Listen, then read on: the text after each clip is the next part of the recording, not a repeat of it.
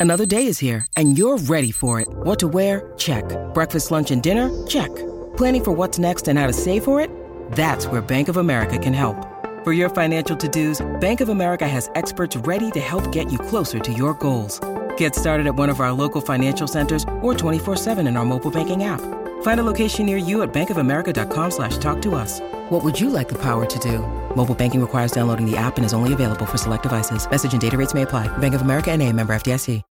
When you need mealtime inspiration, it's worth shopping Kroger, where you'll find over 30,000 mouthwatering choices that excite your inner foodie. And no matter what tasty choice you make, you'll enjoy our everyday low prices, plus extra ways to save, like digital coupons worth over $600 each week. You can also save up to $1 off per gallon at the pump with fuel points. More savings and more inspiring flavors make shopping Kroger worth it every time. Kroger, fresh for everyone. Fuel restrictions apply.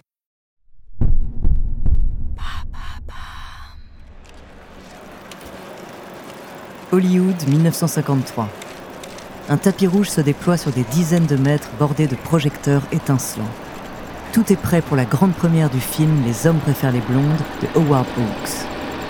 C'est alors que la limousine arrive, ralentissant progressivement pour permettre à l'actrice de sortir. Elle tente de garder son calme, de paraître sereine, mais au fond d'elle-même, elle se sent nerveuse. Vêtue d'une robe en satin rouge qui laisse entrevoir ses jambes fuselées, elle s'avance d'un pas assuré. Sa chevelure blonde est parfaitement coiffée et ses boucles d'oreilles en diamant scintillent. La foule de fans la salue dès qu'elle apparaît.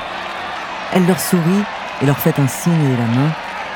Tous se mettent à hurler d'admiration. Les flashs des photographes l'aveuglent presque. À l'intérieur du cinéma, elle est accueillie par les applaudissements de ses collègues, acteurs et actrices. Lorsque les lumières s'éteignent et que le film commence, Marilyn apparaît à l'écran resplendissante.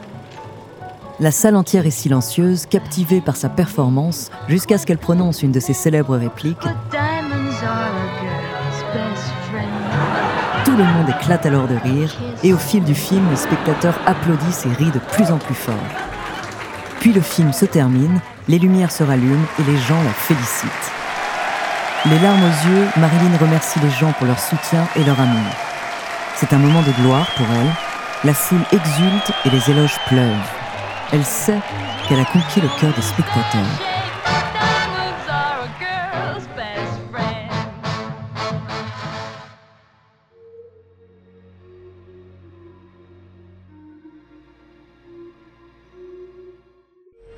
Bonjour, je suis Andrea, bienvenue dans True Story. Dans cet épisode, je vais vous parler d'une des icônes les plus légendaires d'Hollywood. Cette actrice a captivé des millions de fans à travers le monde. Véritable star, elle est l'une des femmes les plus emblématiques de l'histoire du cinéma. Au cours de sa carrière, elle a remporté plusieurs récompenses, mais derrière ce succès se cache un destin tragique. Son nom, Marilyn Monroe. De ses débuts modestes à sa montée vers la gloire, en passant par ses moments les plus sombres, découvrez sa true story.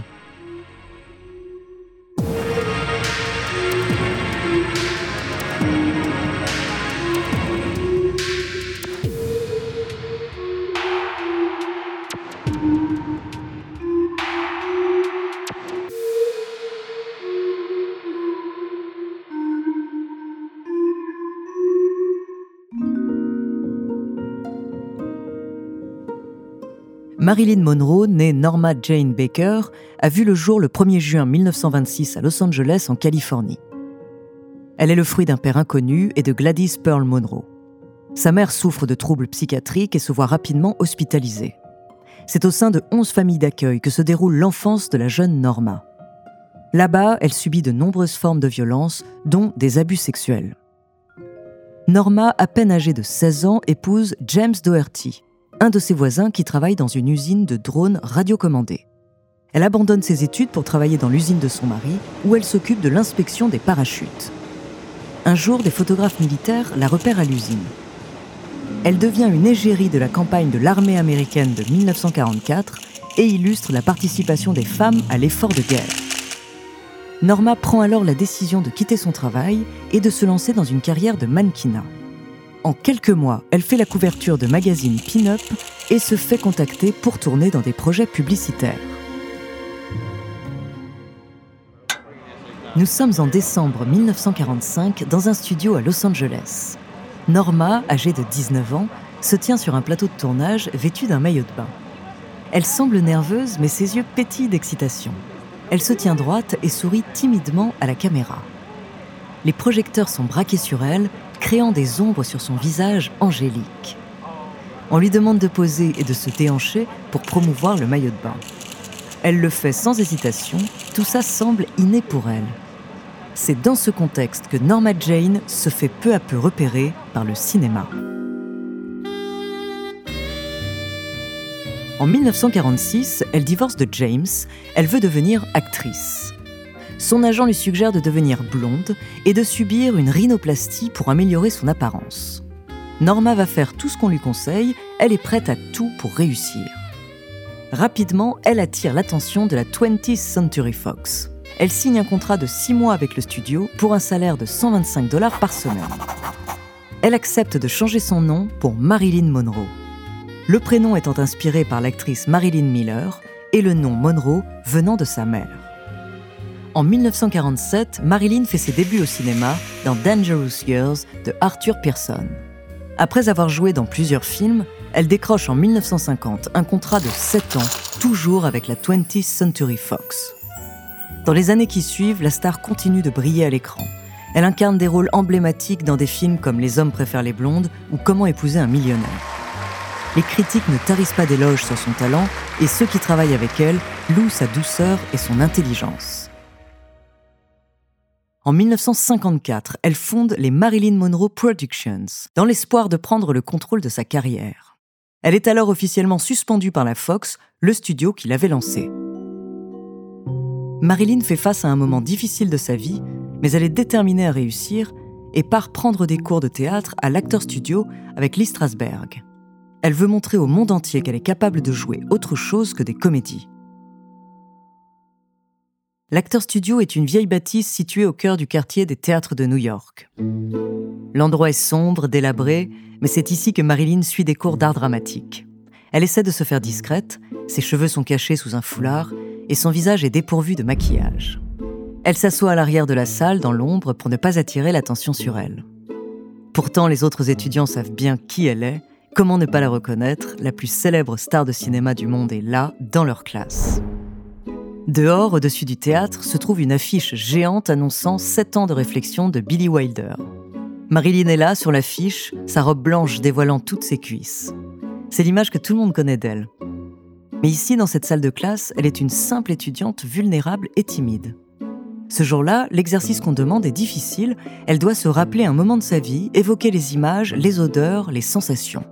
Elle se livre, décrit comment elle se sentait seule dans sa loge de tournage. Soudain, le professeur d'art dramatique la réprimande durement. C'est mauvais, on n'y croit pas. Marilyn est bouleversée. Les larmes coulent sur ses joues. Elle a 29 ans et tente de se construire une carrière loin de ses rôles de potiche dans le monde impitoyable d'Hollywood.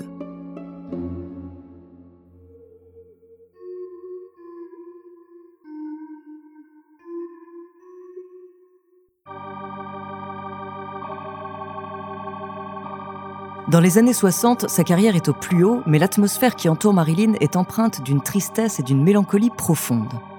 L'actrice souffre de divers problèmes de santé mentale et doit consulter un psychiatre quotidiennement. Elle devient alors dépendante des somnifères, des amphétamines et de l'alcool.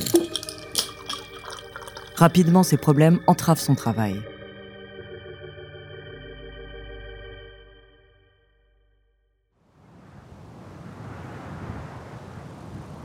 Juillet 1960, dans le désert de Mojave en Californie, Marilyn vient d'arriver en retard sur le plateau de tournage du film Désaccès de John Huston.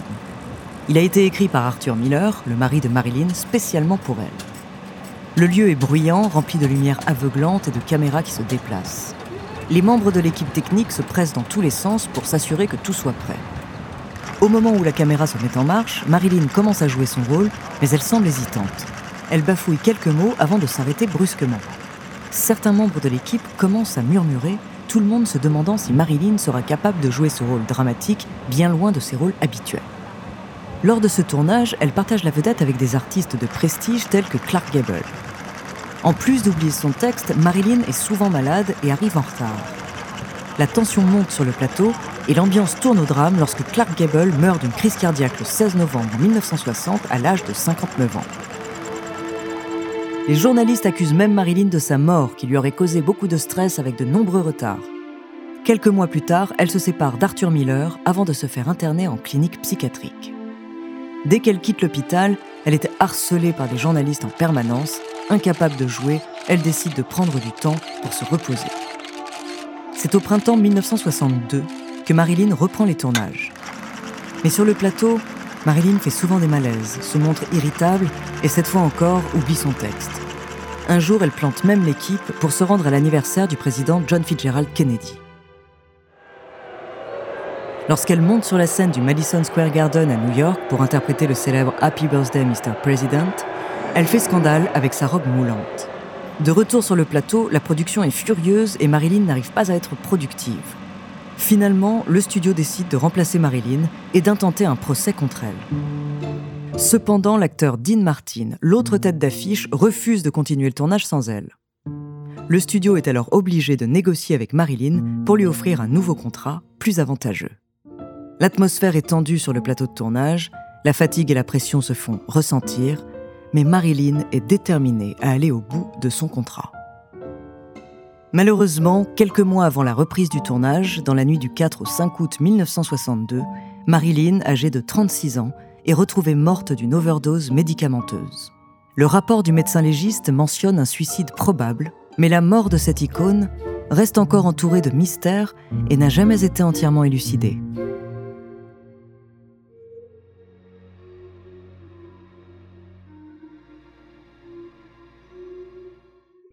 Merci d'avoir écouté cet épisode de True Story, écrit par Clémence Setti, réalisé par Gautam Choukla et Antoine Berry-Roger. La semaine prochaine, je vous raconterai l'histoire d'un homme à l'apparence difforme. En attendant, si cet épisode vous a plu, n'hésitez pas à laisser des commentaires et des étoiles sur vos applis de podcast préférés.